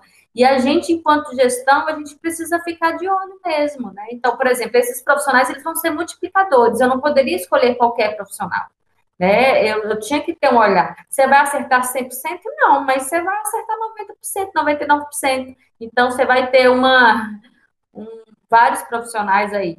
Uma coisa que alguém me falou que eu queria deixar é da gente não perder a oportunidade. Nós, profissionais que, que querem ver mudança na assistência, a gente precisa não perder a oportunidade. Se você tem um gestor que ele é comprometido, a gente não pode perder a oportunidade. É, por exemplo, a gente faz essa capacitação e a gente não tem um simulador, e a gente vai ter que capacitar a rede. Aí, no dia da reunião, a gente, opa, a gente precisa é, adquirir um simulador. Então, a gente já falou com o secretário na frente de todo mundo, ele já olhou, pode ver, abrir, pedir para abrir o processo. Então, a gente não pode perder as oportunidades de mostrar o trabalho, de e fazer com que o sensibilizar o gestor. E assim, a gente precisa fortalecer, né? A gente fortalece a gestão e fortalecer os profissionais que estão lá na ponta. Acho que é isso. Muito bom a pergunta da Giovana. Eu vou passar a palavra para a Luciana, mas só um minuto eu quero dizer assim: a pouca oportunidade que eu tive, sabe, Giovanni Grupo, de conhecer essa turma maravilhosa que, né, lá em Roraima, e enfim, muito importante, é que tem uma cumplicidade, assim, eles são cúmplices, tem uma, uma, uma relação de trabalho, que é uma relação boa, que é construída é, metodicamente, é como a Nádia falou lá do Apsion, como é que a gente trabalha em conjunto e fortalece processos de trabalho que minimizam distanciamentos, minimizam é, conflitos, e como é que a gente, dentro desse espaço, consegue valorizar processos de trabalho e que garantam, então, um cuidado qualificado e seguro. Eu acho que é um bom exemplo, sabe, esse grupo e esse grupo que está multiplicando. A gente também tem esses exemplos em outros lugares, como é, Alagoas, como é, Piauí, bem interessante. Muito boa pergunta. Luciana, qual a palavra, por favor? Bem, Gabriele, adorei a, a sua fala. É, ela, eu, eu até escrevi aqui, ela vem de encontro, né, pra, por algo que eu penso e que eu já trabalho, e foi algo que eu senti muita falta é, na, na, minha trajetória acadêmica, que foi perceber é, profissionais que tinham esse olhar né, para a mulher como um todo. Né? É, é uma coisa que a gente ainda sente muita falta, né? Eu acho que não só na minha área, porque eu sou nutricionista, mas acho que na de enfermagem, é, em serviço social, a gente vai fica tão técnico e tão fechado dentro da nossa área que parece que a gente olha só o nosso, e aí fica isso, fica um conhecimento muito fragmentado, porque as pessoas não são partes, né? Elas não são pedaços, elas são um todo. E, e isso me chamou muita atenção por duas situações que eu vou compartilhar aqui no grupo. É, em 2012, quando eu estava fazendo iniciação científica, é, teve uma fala de uma, uma eu atendia no, no pré-natal e era pré-natal com gestantes diabéticas. E aí teve uma fala que um, uma mulher veio elogiar o nosso trabalho, só que eu não senti aquilo como elogio, porque ela falou assim: é, eu gosto muito de vir aqui, já é a terceira gravidez que ela estava, e ela falou assim: do atendimento aqui, porque mesmo não dando muita atenção para a gente, a atenção com o bebê é muito grande, e quem olha o filho da gente é, conquista, conquista o nosso coração. E aí eu fiquei pensando assim, ela veio falando aquilo toda feliz, e eu fiquei assim, gente, não tá, alguma coisa tá errada, né? Porque assim, mesmo eu não tendo muita atenção, então assim, o que estava acontecendo naquele cuidado? Que essa mulher estava retornando para o lugar, mas ela sentia que a atenção era só dada é, à criança, né? Que ela era enxergada ali como alguém que carrega uma criança, não como uma pessoa. E aí, quando eu comecei a desenvolver o meu trabalho, o trabalho de mestrado, é, eu tive du duas mulheres que eu trabalhei com entrevista, onde uma já estava na quinta gestação e ela não queria ter passado do segundo filho. Então, ela já tinha três vezes engravidado sem ser algo que era desejo dela. Então, assim, onde. Aí eu ficava pensando assim: o que, que aconteceu? Porque, assim, uma rede grande, onde eu tenho um atendimento com vários profissionais, essa mulher não conseguiu né, ter um cuidado é, de prevenção, né, dela escolher o momento para ela engravidar. Então, o que, que aconteceu? E tinha uma que a situação dela era tão complicada, essa do quinto, na quinto, do quinto bebê, porque eu já trabalhei com mulheres no pós no puerpério tardio, essa do quinto, ela falou, no quinto ela conseguiu ligar, que para ela foi a solução, porque ela falou assim, já não estava dando mais. E a outra, é, que foi a que mais impactou a, no meu trabalho, foi que ela passou a gestação, era, era três filhos, e ela passou a gestação rezando para que Deus levasse a criança antes da criança nascer, porque não era algo que ela queria, e ela falou assim: já está todo mundo passando fome, vai ser mais um para chegar passando fome. Então, são é, isso foi me dando mais certeza de que assim a gente só consegue fazer um trabalho de qualidade, que eu estou vendo que você está mostrando isso para a gente, que é quando a gente consegue unir a, as outras áreas, quando a gente consegue dar a mão e perceber assim, eu não posso ser o dono do conhecimento sozinho. Tem mais alguém que vai estar ali comigo e que vai me ajudar. E aí a gente juntos consegue chegar, né, além, a gente consegue caminhar mais e a gente consegue fazer mais por essas pessoas. Então, é, esse é um, um atendimento de qualidade que eu acho que a gente tem que buscar. E isso que você falou, a gente não perder essas oportunidades de estar ali atento a isso e de perceber que é, a, a, gente junto é que vai conseguir fazer isso por essa mulher e não olhar essa mulher mais como um, uma parte, né? Cada um cuidando da sua expertise sem dar atenção a esse todo. Então, eu fiquei muito feliz com, com a sua palestra. Eu acho que a gente é, começou assim com, com mais do que o pé direito, né? Uma fala igual à sua. Muito obrigada.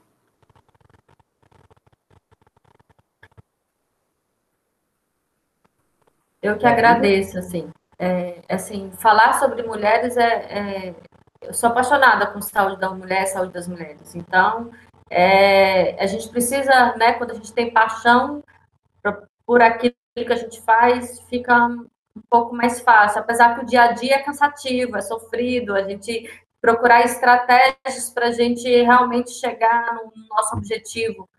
Mas que bom que, que está sendo que foi bom para vocês. Bom, né? Luciana, muito boa sua reflexão. Muito, muito, muito, muito boa. Quero dizer que você tocou num ponto extremamente importante, que é olhar o cuidado, é, é, não é só integral, né? Mas como é que a gente olha a carência do outro percebe o outro, cuida do outro a partir das necessidades do outro, né? Então, parabéns, Luciana. Estou muito feliz de conhecer vocês. Muito obrigado pela oportunidade de tê-la aqui conosco, viu? Muito obrigado. É, Ediane, com a mão levantada, por favor, Ediane. Rapidamente, dizer para a Luciana que é, nós tivemos, participamos de um evento há dois anos atrás e eu fiquei um pouco decepcionada com esse evento, porque foi um evento, inclusive, da BEM, fui, da BEM, foi um congresso, e aí todo mundo queria participar daquela, daquele curso, e eu fui. E quando nós falamos da equipe multiprofissional no pré-natal, porque um dos grandes gargalos da enfermagem é assumir papéis que não são seus, assumem toda a assistência e começa a demorar no atendimento, deixa de fazer o processo de enfermagem para fazer outros serviços. E aí uma pessoa, a palestrante disse assim, eu não, olha, eu faço uma boa avaliação, se eu ver necessidade, eu encaminho para o psicólogo, para o nutricionista. Olha, aquilo me arrasou. Porque eu não tenho essa competência, o diagnóstico ele é clínico do psicólogo, do nutricionista, do dentista, né? Então, não é isso, nós estamos equivocados, estamos deixando de fazer o nosso papel né, a nossa função, cada um tem a sua, tem a sua maestria na sua área, para fazer o do outro, e a, a população sai penalizada.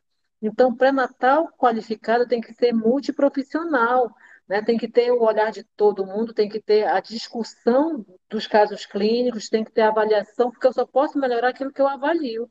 Então, hoje, nós temos é, trabalhos, indicadores baseados em percentual de atendimento, não em qualidade. Então, nós precisamos realmente integralizar e dizer é, que eu tive uma experiência no internato da medicina, que nós fomos acompanhar os alunos lá no interior daqui, no município, no distrito, na verdade, não, no, no município é zona rural, e nós atendemos uma mulher de quarta gestação. E claro, vamos, vamos fazer o exame físico. Quando ela entrou, e aí eu disse assim, vamos examinar a mama. Aí a aluna disse assim, professora, mas já é a quarta gestação. Eu digo, sim, mas é um, outro exame físico, vamos examinar. Fizemos, fizemos todos, todos o, exame, o exame físico e em uma mama dela tinha um pólipo, tipo um pólipo no mamilo, um tecido, é, uma lesão vegetativa que, segundo ela, estava aumentando. Tinha aumentado nos últimos dois anos. E aí fizemos a análise, tudo. Ela disse assim: Olha, essa é a minha quarta gestação e nunca ninguém tinha me examinado. Então, ela passou por três gestações anteriores com médico, enfermeiro, nutricionista, e ninguém nunca tocou na mama dessa mulher. E é uma das coisas que eu converso muito com o professor, que nós temos políticas estabelecidas, mas nós temos até hoje um cenário de sofrimento de amamentação. Por que, se eu tenho processo de trabalho através de protocolo definido, se eu tenho a equipe de trabalho e por que, o que nos impede de executar o exame físico, por exemplo. Então, estamos aí com grandes desafios, né? e um deles é a, a ressignificar nossa prática como mulher que cuida de outras mulheres, de homens, de crianças, não importa o ciclo da vida, mas nós temos um olhar que vai ser sempre maternal, sempre do cuidado, da proteção, mas falta sair do papel e ir para a prática, né? porque competência, o que o Ministério da Saúde já, já gastou, gastou não, utilizou com, com formação, qualificação, a gente não entende por que, que os nossos indicadores ainda são tão limitados. Obrigada. Perfeito, Diane. Perfeito. E que bom que você está lá como professora na medicina e vai poder fazer e ampliar, junto com os pares, esse, esse movimento de juntar os profissionais. Perfeito, Ediane. É, a Raquel estava com a mão levantada, não é isso? E eu não vi, me chamaram a atenção aqui. Não é, Tatiana? Foi a Raquel. Oi, Raquel, por favor, com a palavra. Oi, Edi. É para reforçar o que a Márcia Vieira falou em questão é, da mulher privada de liberdade. Semana passada, é, eu estive fiscalizando, que eu sou enfermeira obstétrica e sou enfermeira fiscal do Corém Minas Gerais. É, aí eu estava fiscalizando uma unidade prisional que só tem mulheres. E eu, sou inquieta né, na questão de saúde da mulher, então eu vou questionando e perguntando, mesmo que não faça parte, às vezes, da fiscalização ali, do roteiro de fiscalização, mas questionando sobre a consulta ginecológica, sobre como que é o cuidado com a mulher ali, e realmente ali não tem cuidado nenhum com a saúde da mulher. Então, todos os procedimentos têm que fazer escolta, levar na unidade básica para fazer até qualquer consulta ginecológica, né? Até uma coleta é, é, citopatológica, apesar de que não existe, né? É, é eu sempre falo com as enfermeiras, não existe uma, um, um, procedimento, o enfermeiro não faz apenas uma coleta, né? Ele faz uma consulta ginecológica de forma integral. Então, eu, eu fui orientar a enfermeira e falar que é importante ela tentar adequar aquele ambiente dela e começar mesmo a fazer a, a consulta ginecológica, a tentar adequar o protocolo municipal, que o município que está inserido a unidade prisional tem um, um, um protocolo muito bom.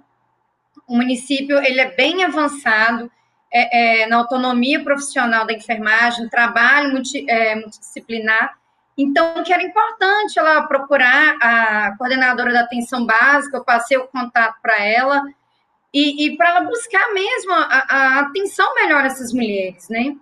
E, e, eu tenho percebido com, com essas fiscalizações que, às vezes, as pessoas acham que, por causa do crime que essas pessoas cometeram, eles não têm direito ao cuidado é, como as outras pessoas, né? Então, sim, isso me incomoda muito pelas fiscalizações que eu tenho feito. E eu não deixo de, de orientar, de conversar e de trazer mesmo assim, essa, esse questionamento, né? Então, o que a Márcia é, falou, ele é, é, realmente acontece. E, e nós, como é, é, pessoas que estamos aí na luta mesmo, né, pela saúde da mulher, a gente tem que levar isso, tem que levar essa, essa inquietação para os profissionais. Porque ao mesmo tempo que a gente vê Gabriele é, levando nessa essa evolução, esse atendimento maravilhoso aí para as mulheres em, em Boa Vista, já tem outros locais que a gente não tem atendimento nenhum, que é totalmente deficitário. Então, a gente tem que continuar na luta mesmo, tem que tentar levar o, o atendimento com qualidade a todo mundo. Não é algumas ter direito e ter um, uma qualidade maravilhosa e outras nada.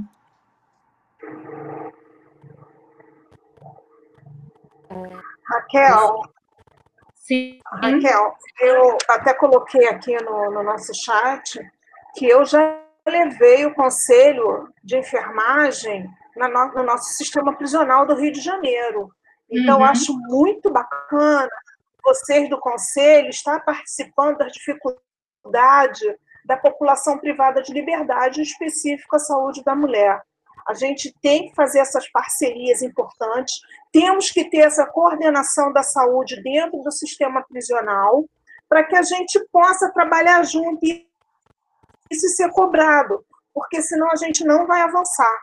Né? Então, assim, realmente. E também acho que uma coordenadora sendo enfermeira na saúde da mulher é um sucesso, porque, mais uma vez, a Gabriela mostra para gente. Né? Então, acho que a gente pode juntar todas essas parcerias e estar tá construindo um, um trabalho bom para as mulheres vulneráveis. É isso. É, eu quero falar um pouquinho da saúde prisional aqui de, de Boa Vista. Assim, esse é um dos gargalos que nós temos aqui, porque a saúde prisional ela não é do município, ela é pelo estado e a nossa nosso sistema prisional ele está em intervenção federal já tem acho que já tem uns três anos. Então é, a gente tem essa dificuldade de adentrar do sistema prisional para um atendimento e a gente hoje conta com, a gente até teve uma fiscalização do conselho e com isso a gente conseguiu que é, tem equipes de saúde, principalmente de enfermagem, equipe né, dentro da, do sistema prisional, da cadeia feminina e, da, do, do presídio é, feminino, é, mas ainda é muito superficial, isso é muito frágil ainda né? Porque a gente não consegue adentrar a essas ações. O que, que a gente tenta fazer, até enquanto conselho?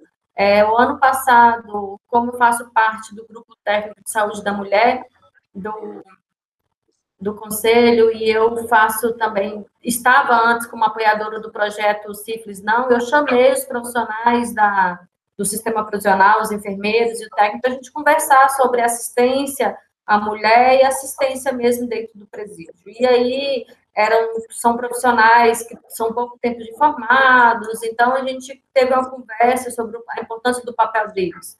Então a gente é, vê essa fragilidade, né? Porque o sistema prisional meio que é deixado de lado, porque como eles né, são considerados por muitos, não dão atenção para essas pessoas que estão lá, tem, eles não têm os direitos né, que são de saúde mesmo, aqui no estado isso é muito frágil, muito frágil mesmo.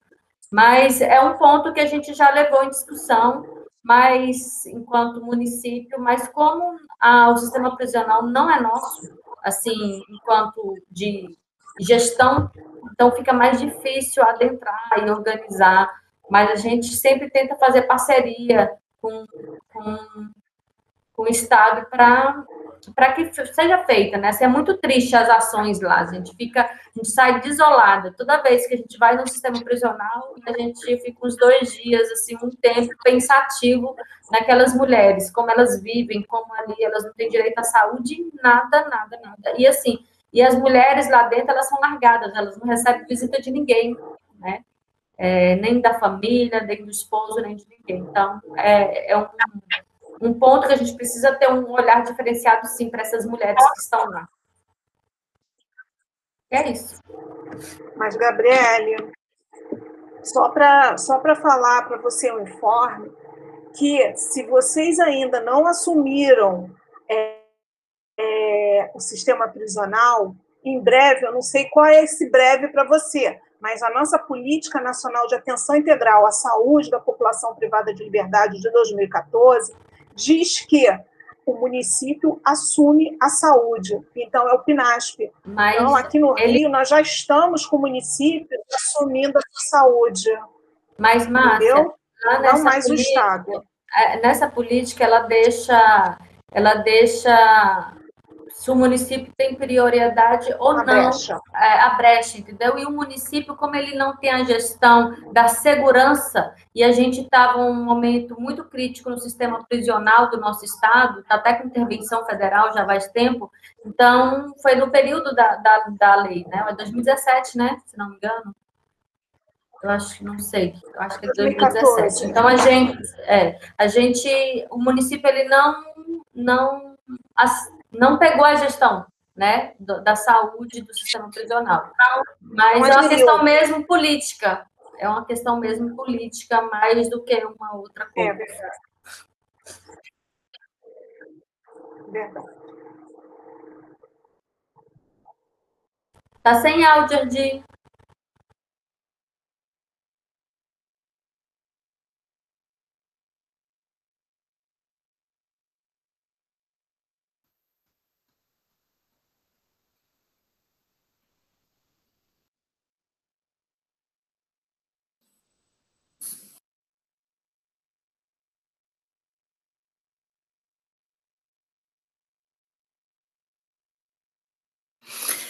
Gabriele, enquanto o professor Erdi está tá retornando com áudio, eu queria saber de vocês aí em Roraima, como é que se, se, se o tratamento da sífilis, vocês estão tendo dificuldade enquanto atenção básica de conduzir? É, Tatiana, eu fui é, apoiadora do projeto Sífilis Não aqui no, por quase três anos. Né? Então, a gente capacitou toda a atenção básica, médicos, enfermeiros, é, odontólogo. É, isso amenizou muito. Né? A gente tinha dificuldade, hoje a gente, é, não vou falar que está 100%, mas a gente melhorou bastante, tanto que a gente melhorou diagnóstico, tratamento, acompanhamento, mas a gente tem uma equipe nova chegando na atenção básica de um concurso que teve e que a gente ainda não conseguiu chegar neles. Então, por isso que eu não falo 100%, mas a gente tem medicação na atenção básica, a gente faz o tratamento na atenção básica, é, faz o, o controle com o VDRL, né? Toda uma orientação e bem próxima, assim. É, eu acho que proje esse projeto Simples Não foi com 100, com 100 municípios prioritários, então a gente teve um trabalho muito forte aqui no, no município de Boa Vista, foi o município de Boa Vista que foi referência aqui no nosso estado. Então, era muito frágil. Quando a gente ia para capacitação com os profissionais, a gente via como as coisas estavam por isso que a gente teve um dos altos índices de, de, de sífilis né, no, no Brasil, porque realmente a condução não estava adequada, não de todos, mas a gente não estava tendo esse tratamento e diagnóstico precoce. Eu acho que a testagem rápida ela é essencial, a testagem rápida na atenção básica. Hoje nós temos 34 PS aqui, são 64 equipes, todas as 34 realizam teste rápido, todos os profissionais. A gente tem médico e enfermeiro fazendo testagem rápida, mais enfermeiros. E técnicos de enfermagem também. É, então, essa ampliação de profissionais realizando, isso melhorou o acesso e o diagnóstico, e o tratamento também. A gente tem o tratamento em todas as unidades básicas, porque nós temos farmacêutico em todas as, as nossas UBS também, então isso facilita é, uma farmácia, controle de medicação e tudo isso. É, não está melhor do que estava antes, mas a gente ainda precisa chegar ainda em, em sífilis congênita, a gente precisa adentrar dentro das maternidades, porque ainda é muito tratamento que não é para ser realizado de, de, de, crianças que são só é, crianças expostas sendo tratadas como sífilis congênita. É, a gente tem um desafio ainda muito grande para essa questão do acompanhamento dessas crianças e essas pessoas com sífilis, mas já melhorou bastante do que nós estávamos antes. Vocês conseguem conduzir é, o tratamento após é, resultado positivo nas unidades básicas de saúde? É, aquela equipe que está coesa, sim. É, por exemplo, o gestante, o acompanhamento mensal, o VDRL, e o adulto de, três, é, de seis em seis meses, né? Com o VDRL. ok, me escutam bem? Agora sim, Erdi. Me escutam? Sim, professor, sim. Ai, que bom. Oh, eu queria, eu queria, eu sei que eu estou interrompendo, mas essa, é muito potente esses encontros, né? Os encontros são potentes por demais. Eu quero já encaminhar para o encerramento, agradecer de, com muito afeto, muito carinho a Gabriele Almeida que esteve aqui conosco, é uma grande parceira, dizer que é, seja sempre bem-vinda para estar conosco, que a gente quer estar com você também e com toda essa turma aí bacana que você conduz. Também agradecer a presença de